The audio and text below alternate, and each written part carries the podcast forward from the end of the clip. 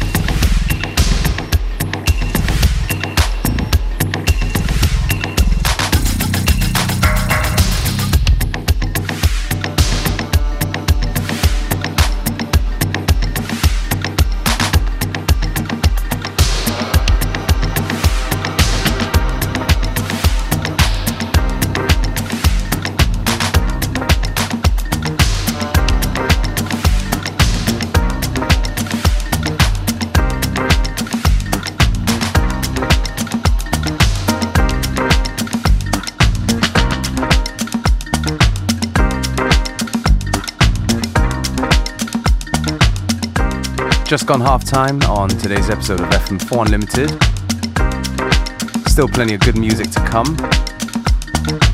Don't forget you can listen back to each show on the fm4.orf.at slash player. Um, each show is available for stream for seven days.